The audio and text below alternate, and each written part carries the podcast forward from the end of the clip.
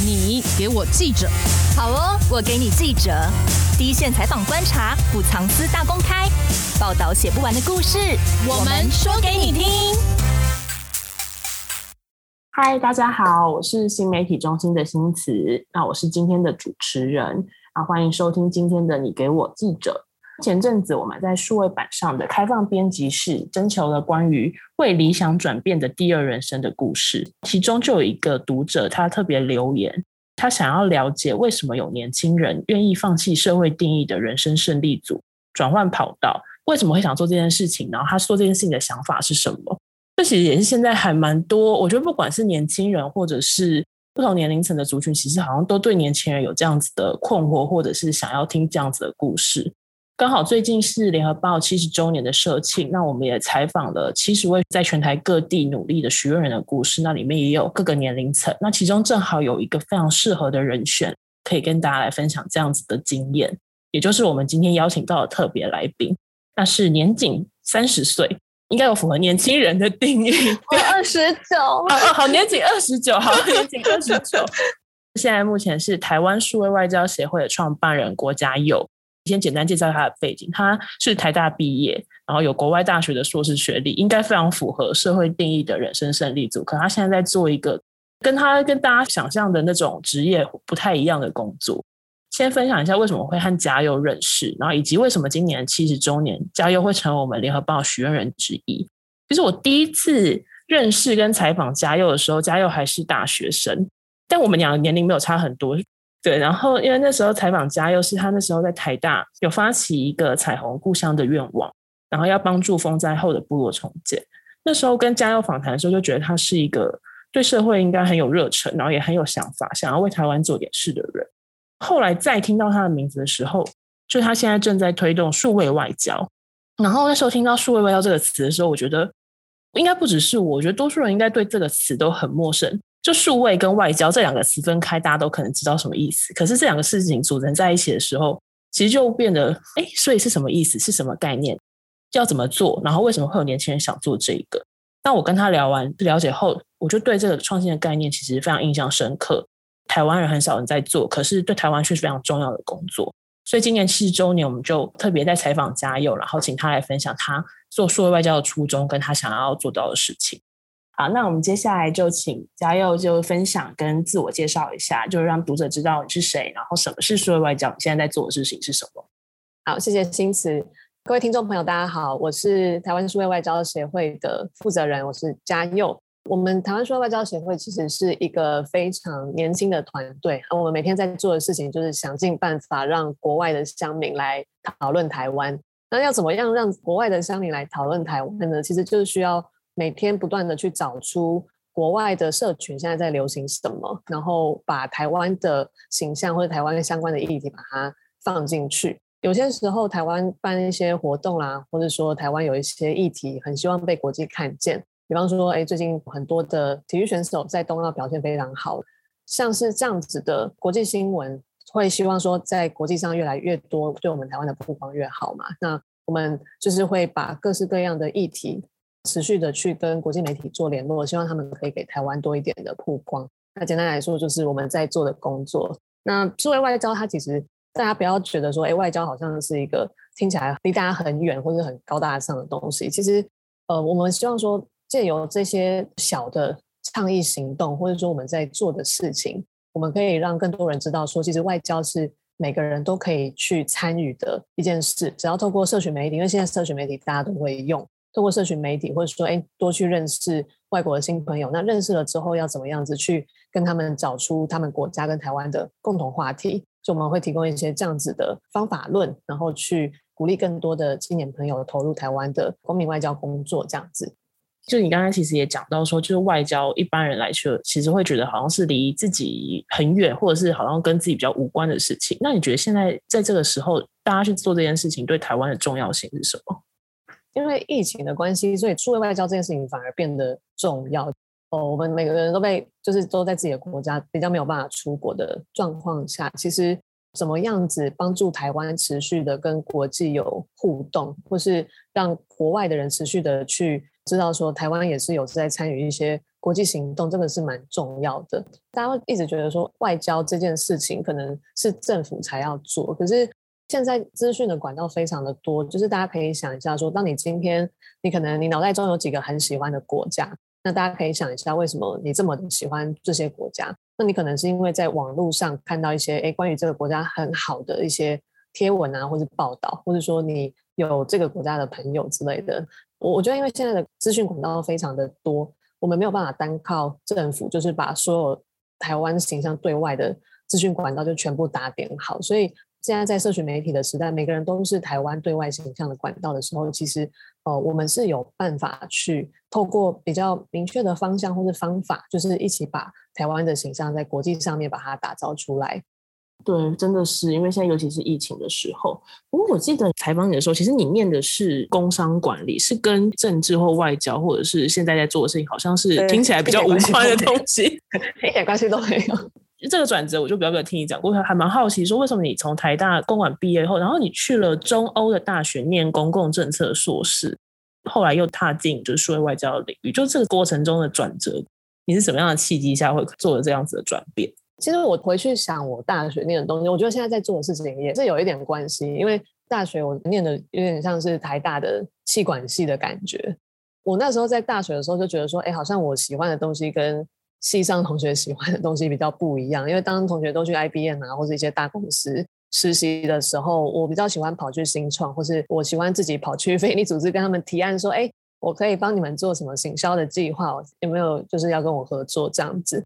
就那个时候，我发现说，好像在学校学的这些行销的东西啊，它跟社会议题来结合的话，其实会有一个非常好的效果。比方说，欣慈刚提到大学的时候有帮那个一个偏乡部落在做重建的募款，我那时候做大概两个月就帮他们募到两百多万。那因为有去找一些企业合作这样子，那发现说自己的专长好像在别的地方，所以研究所就跑去念公共政策。那，公共政策念一念之后，也决定说，就之后自己还是走 NGO 这一块的领域。可是我觉得现在在做的事情，就是数位外交协会，其实我们也是在行销台湾嘛。那它跟外交是跟政治比较有关。可是我们在一方面在行销台湾的话，有点像是把我大学跟研究所学的东西做了一个结合。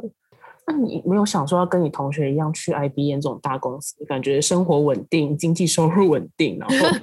有啊，中间一定有想过啊。你在什么样的契机下会有这样的念头不出来？可是后来为什么又决定还是要做现在在做的事情？呃，我我觉得是当我刚开始做协会的时候，因为收入是真的很不稳定，可能一个月就是一万块的收入这样子。然后我同系的同学他们可能都在外商公司上班，那那时候我就会问我自己说，为什么我还要继续做这件事情？那我我就会跟自己说，其实每个人的人生都会有一个交换，就是。我会知道说，当这些同学他们，因为我们会聊天嘛，就是同学们去外商公司上班，其实他们也是付出了相对的成本。比方说，他们可能时间没有我自由，然后或者说他们的工作常常会有一些不愉快的事情，那或者说工作压力是非常非常的大。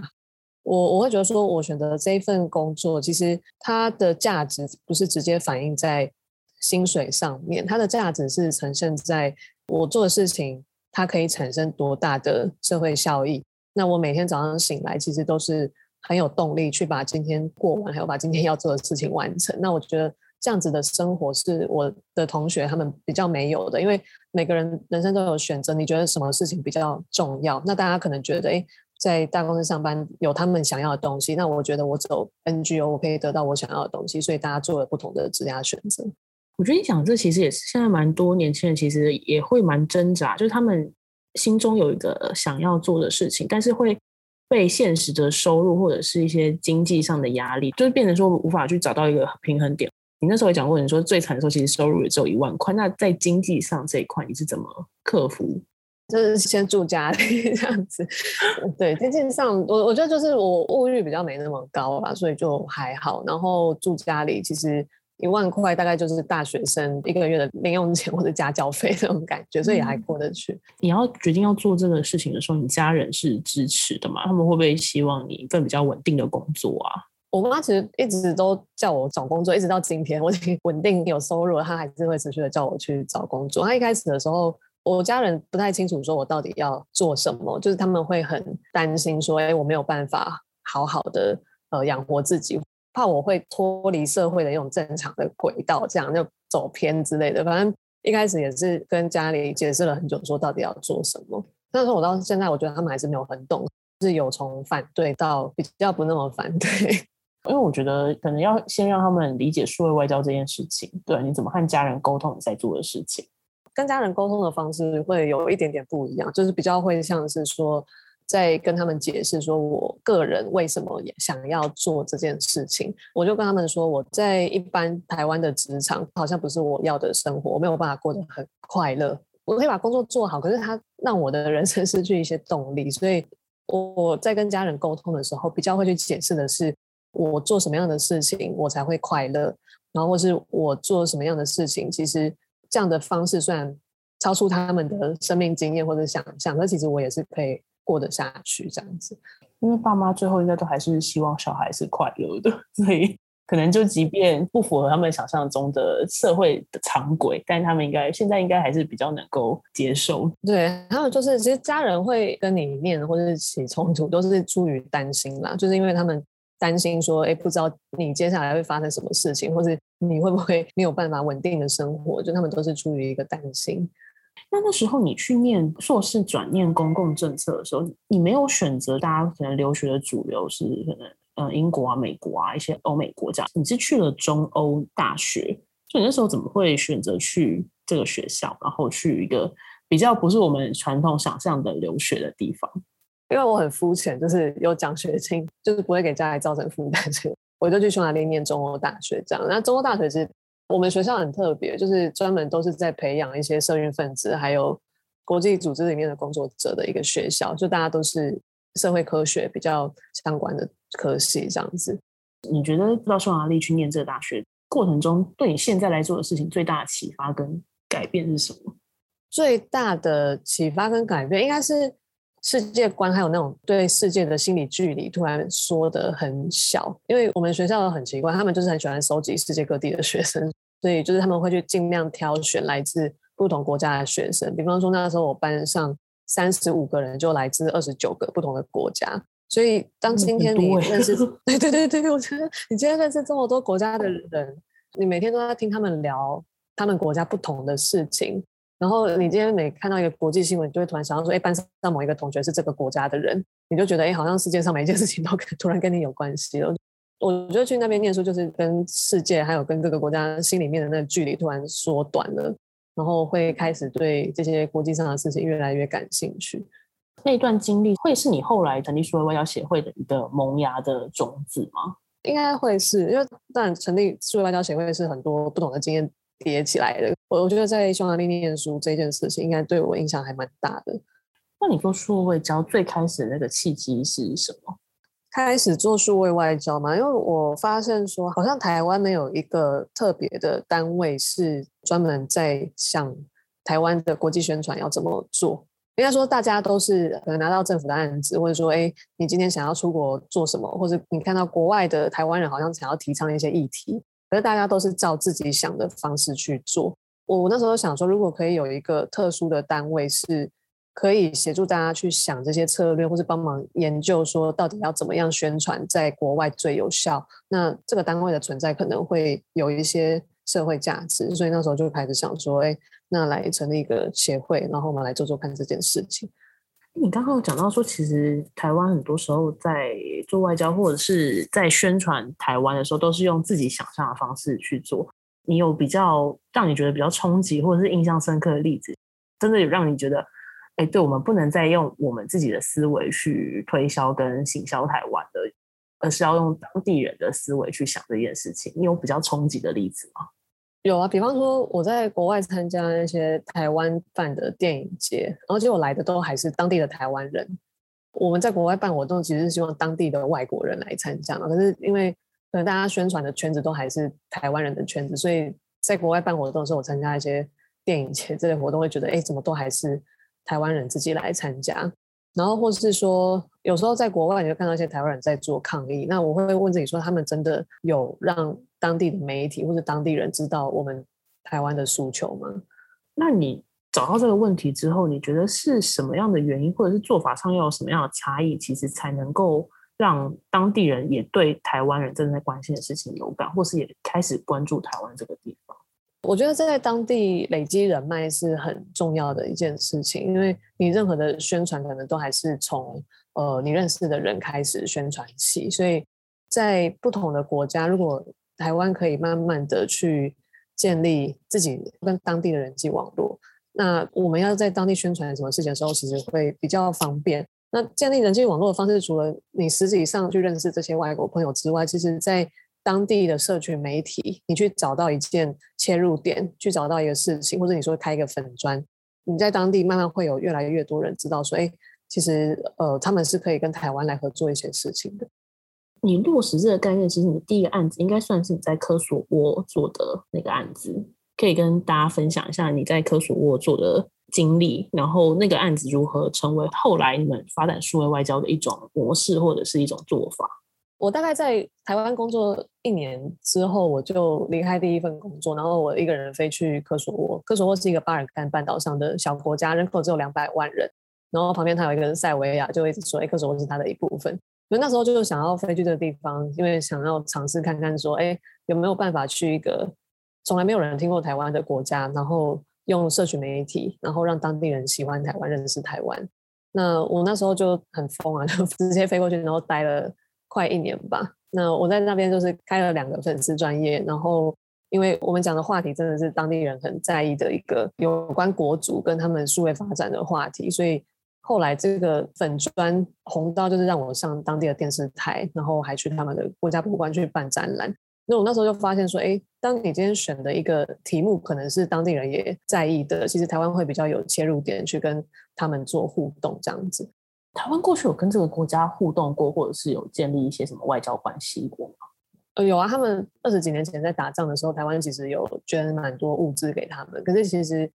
当地人到今天其实不太记得这件事，是因为大家捐完东西都走掉了，所以大家不会记得。所以台湾人捐这些东西给他们。那我就想说，其实一直捐东西，它也不是一个可以跟一个国家长期维持关系的做法。你可能还是要持续的在当地有一些经营。有点像是要帮你自己的国家多打一点广告，当地人才会觉得，所以可能我们跟台湾是好朋友这样。你那时候也很有勇气，就是对这个国家也还有一点陌生，然后可能也还还没有什么钱，然后语言是通的吗？你就这样飞过去了？那时候没有害怕或者是犹豫？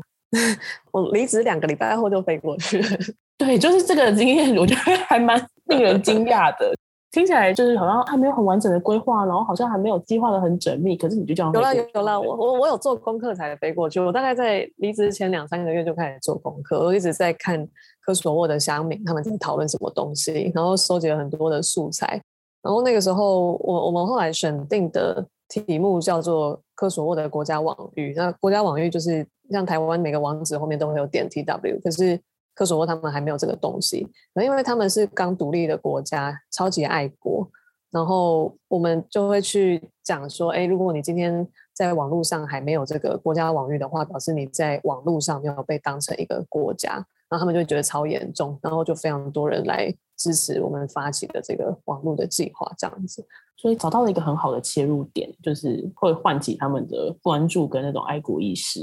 对，就是因为有找到一个蛮有自信的题目，所以去的时候比较没有那么的犹豫，就觉得这个题目应该会中，所以就就飞过去。你本来在当地有认识的人吗？还是你一切都是到了当地才开始认识跟发展的？没有，我我去科索沃之前，一个人科索沃人我都不认识，你就这样飞过去，然后开始。对，我觉得大家很多时候要出国的时候会有一点害怕是，是啊，我对当地人生地不熟啊，然后可能连个认识的人都没有，那。我一开始要怎么开始去做这件事情，或者是连去当地可能都会有点犹豫。那你那时候没有这样子的犹豫吗？或者是你怎么在当地开始认识新朋友的？那认识人的话，去了就会认识啦，就是你总要踏出第一步嘛。所以我我那时候觉得说，其实的确是在当地认识人，我我会比较好做计划。所以我那时候在出发的前两三个月，我丢了非常多的陌生讯息给。科索沃的 NGO 啦，或是科索沃的企业啦，或是他们政治任务啦，或是一般的大学生，就都丢都丢讯息，然后约他们喝咖啡，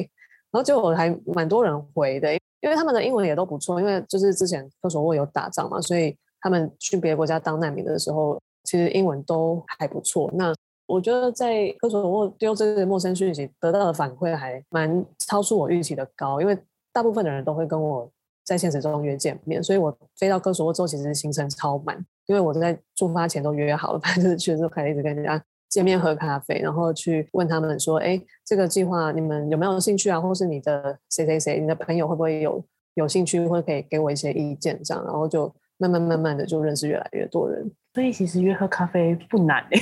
啊，真的不要想的太难。只 要你敢于传讯息跟寄信，其实他们都还蛮乐意跟你聊一聊，对不对？对啊，传讯息又不用钱，就就传传看。真的，大家其实也可以试试看，如果你有想要跟哪一些人认识，搞不好丢个讯息，不一定的是完全没机会，搞不好有一天就跟他喝到咖啡了。虽然数位外交成立几年了，然后你们后来开始就是科索沃这个案子之后，你们还有做哪一些国家案子是你觉得比较特别，想可以分享的？大概成立第三年，那我们除了科索沃之外，其实后来隔年我又跑去越南待了一段时间。那在越南的话，因为台湾一直在 promote 新南向政策嘛，所以那时候就选了越南这个国家。然后去越南的话，我们就是想要了解一下，说越南那边比较跟台湾有机会接触的话题是什么，我们就有稍微研究了一下，发现说越南他们很喜欢在网络上面谈医疗，那医疗刚好是台湾蛮擅长的东西，所以那时候就找了一些越南医生，还有台湾医生，我们开始去拍呃网络的医疗节目，因为越南的网络上有很多医疗的假讯息，可是他们又超级喜欢看就是跟医疗有关的资讯，所以那时候就想说，哎，有这样子的合作的话，我们在网络上面慢慢的去让越南的乡民看到说，哎。他们的医生跟台湾的医生一起合作，推出了一个他们很需要的东西，那也许他们对台湾的印象会慢慢变好。然后后来越南那边，我们还有租一个空间叫台湾 Corner，它叫公民外交咖啡馆。因为我们发现说，其实台湾的年轻人跟越南的年轻人好像比较没有什么交流的机会，所以我们租了一个可以做小型展览跟活动的空间，就是去促进两边的年轻人的交流。可是后来疫情爆发之后，我我就回来。台湾，那回到台湾之后，大概是就是我们我们重新去想说要怎么样子在不能出国的状况下继续去跟国外保持关系，所以我们就是先从在台湾的外国人开始，然后我们开始去跟他们办活动，然后去透过他们联系他们国家的媒体啦，或是去跟他们国家的社群媒体上面去做出一些合作的倡议这样子。那比方说去年我们有办过一个挪威国庆游行。那个挪威国庆游行，就是去年五月的时候，其实台湾的疫情状况还算 OK。然后挪威那边的话，就是听说他们自己的国家没有办法办国庆游行。他们国庆游行是一个超重要的节日，就是大家全部都要上街庆祝。嗯、可是他们去年就只能在家看转播，所以我就想说，哎，很哀伤。对，我就想说，那如果把台湾的挪威人都找来，我们如果在台湾办挪威的国庆游行，是不是就会很容易登上挪威的媒体？对，然后后来我们就真的办了一场这样的游行，从大安森林公园就游行到仁爱路，然后就最后就真的上了挪威那边的媒体这样子，他们说全世界唯一的一场挪威国际游行在台湾这样，挪威人应该很感动吧？就是当自己只能在家里看国庆游行或国庆活动的时候，对啊，有他们觉得蛮神奇的，怎么会一个很远的亚洲小国内办上挪威国庆游行这样子？而且还疫情对我们这边去年的时候没什么影响，就是大家会觉得。我们还可以办这样子大型的活动。那像嘉你现在做数位外交做三年多，你知道在整个过程中，你有曾经就是后悔，或者是说觉得怕自己饿死，或者因为你现在伙伴其实应该你们的协会现在人数应该也慢慢在扩增，会有担心养不活伙伴这种曾经就是犹豫或者是后悔过啊？我我比较担心养不活伙伴，就是养不活伙伴这件事情一直给我很 大的压力，就是因为我们团队现在人。越来越多，也不是只有我一个人了，所以要对所有人负责。所以我觉得养不活伙伴这件事情，曾经有让我想过说，哎，是不是要停在某一个点就好？会会就是想说自己要担负的责任是不是真的在自己能力范围之内？去年我们有一度薪水快要发不出来的时候，然后 对对对，我那时候就跑去跟朋友借钱，然后我朋友就是。二话不说，马上汇款。带 IBM 的朋友嘛，对之类的，就是就是我大公司的同学们，对对对对，就是在大公司的大学同学们，对这个联系还是很重要的。真的，大家认真赚钱捐捐钱给这些非营利组织。就我那时候就一中一中打电话，然后我一个朋友他就是二话不说，马上汇款到我的账户。我那时候就蹲在路边大哭。就觉得就是好像我不知道自己选这个路，跟我同学他们在走的这些路，到底各自都获得了些什么这样子。那你在路边大哭完，你后来还是站起来又再继续，就回去发薪水了。一拿到钱就回去发薪水，可是还是愿意继续往下做，虽然曾经这么的崩溃过，还要借钱这样子。对啊，崩溃其实都常常会发生的，只是我我觉得是有没有一个信念，或者说知道自己在干嘛，那才有办法支撑你继续走下去。因为说一开始的话，可能很单纯，就是想要做一个实验。可是当你看到说他呃有越来越多人愿意加入你，当时我们有很多的职工也是加入了我们，有越来越多人愿意相信你，或是加入你这个团队，那你要负的责任，或是说你要。带给大家的东西，应该是要越来越清楚、越来越坚定的。所以我那时候就还是赶快回去发薪水，哎，好，继续工作，叫大家继续往前进，这样子。做到现在，你有你对于数位外交这件事情有一个想象中的未来蓝图，或是一个最终想要达成什么样子的目标，嗯、或者是希望变成什么样子吗？我我会希望说，台湾可以在越来越多的地方建立自己的社群媒体管道。有有点像是不同的据点的感觉，因为现在我们要去不同的国家宣传事情，会发现说，哎，你在当地如果没有认识的人，真的很难推。除了希望说台湾在世界各地可能都有自己的社群的据点，有一个沟通管道之外，那也希望说我们这个协会它可以变成一个培养台湾国际宣传或者国际沟通的人才库。我们现在每个月还是会帮职工做培训嘛，那大家来上课或是做一些小型的。国际实验、社会实验这样子的感觉，然后越来越多人知道这些技术或者说这些小技巧，然后在学的时候可以在台湾各个产业带回去，然后帮台湾做更多的国际宣传，从方方面面，就是从不同的产业一起帮台湾做国际宣传。我希望说可以成为一个这样子的人才培育的中心。因为我采访过你，所以我可以理解你在做的事情。可是我觉得数位外交对比一些。可能做儿少服务啊，或者是做一些贫穷啊，或者是这是比较具体的一些社会的 NGO。其实，数位外交这个概念是相对比较抽象。你们在推广或者是在跟大家介绍你们在做的事情的时候，有曾经遇过什么样的困难？大家会常常觉得说：“哎，你们做国际工作为什么要捐款？或是外交不是政府要做的工作吗？政府应该有给你们钱吧？”所以在这方面，我我觉得募款的沟通上是的确会遇到一些困难。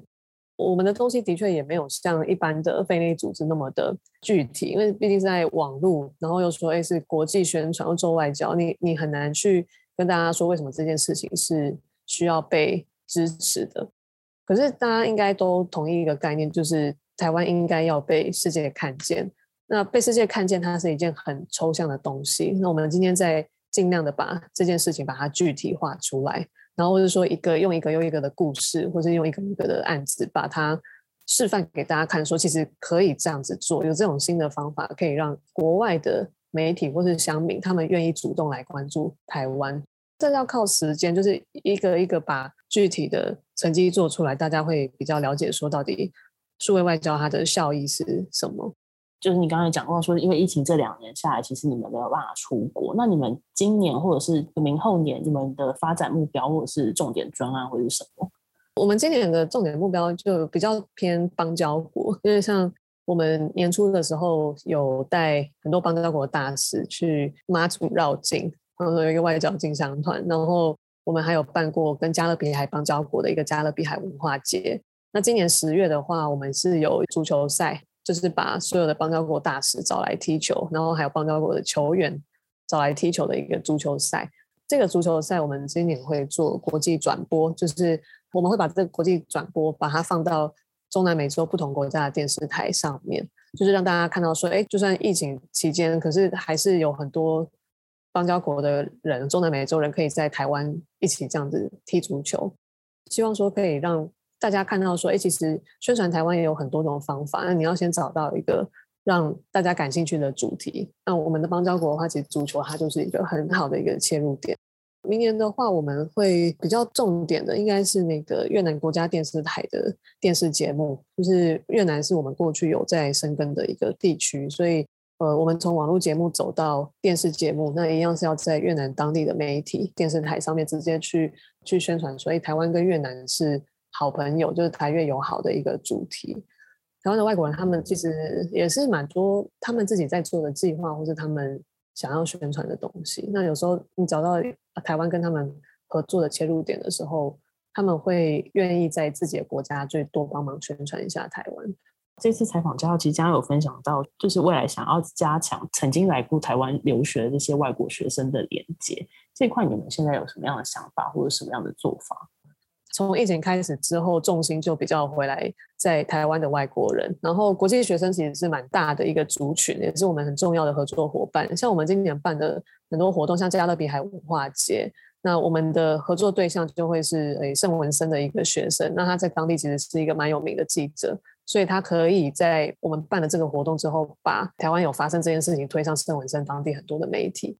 可以来这边念书的国际学生，其实家里也是不错，然后或是有一些，比方说他们国家银行的小孩、总裁的小孩，然后或是一些社会中间分子的小孩，所以我们这边有很多很奇妙的国际学生，然后。大家其实背后的资源，或者说他们回到自己的母国之后，其实是可以持续的去当台湾跟这些国家的桥梁，所以我们要跟他们培养好关系，那也是尽量让趁他们还在台湾的时候，找到一些可以跟他们一起合作的事情。因为我们相信说，当他们今天跟台湾人有一个好的合作经验，然后或者说，哎，我们合作的这件事情在他们国家有更多的曝光，其实它是对于促进两边的信任感是很有帮助的。就是今年办的很多活动，大家都会看到，所以好像是跟在台湾的外国人有关，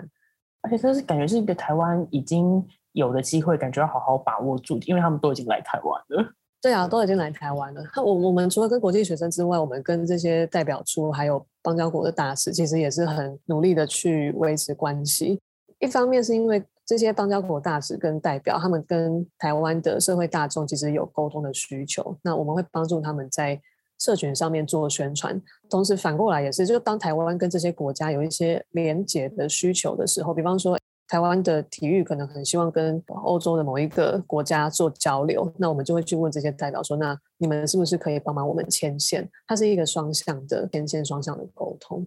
平常就有在维系，其实很多时候它就会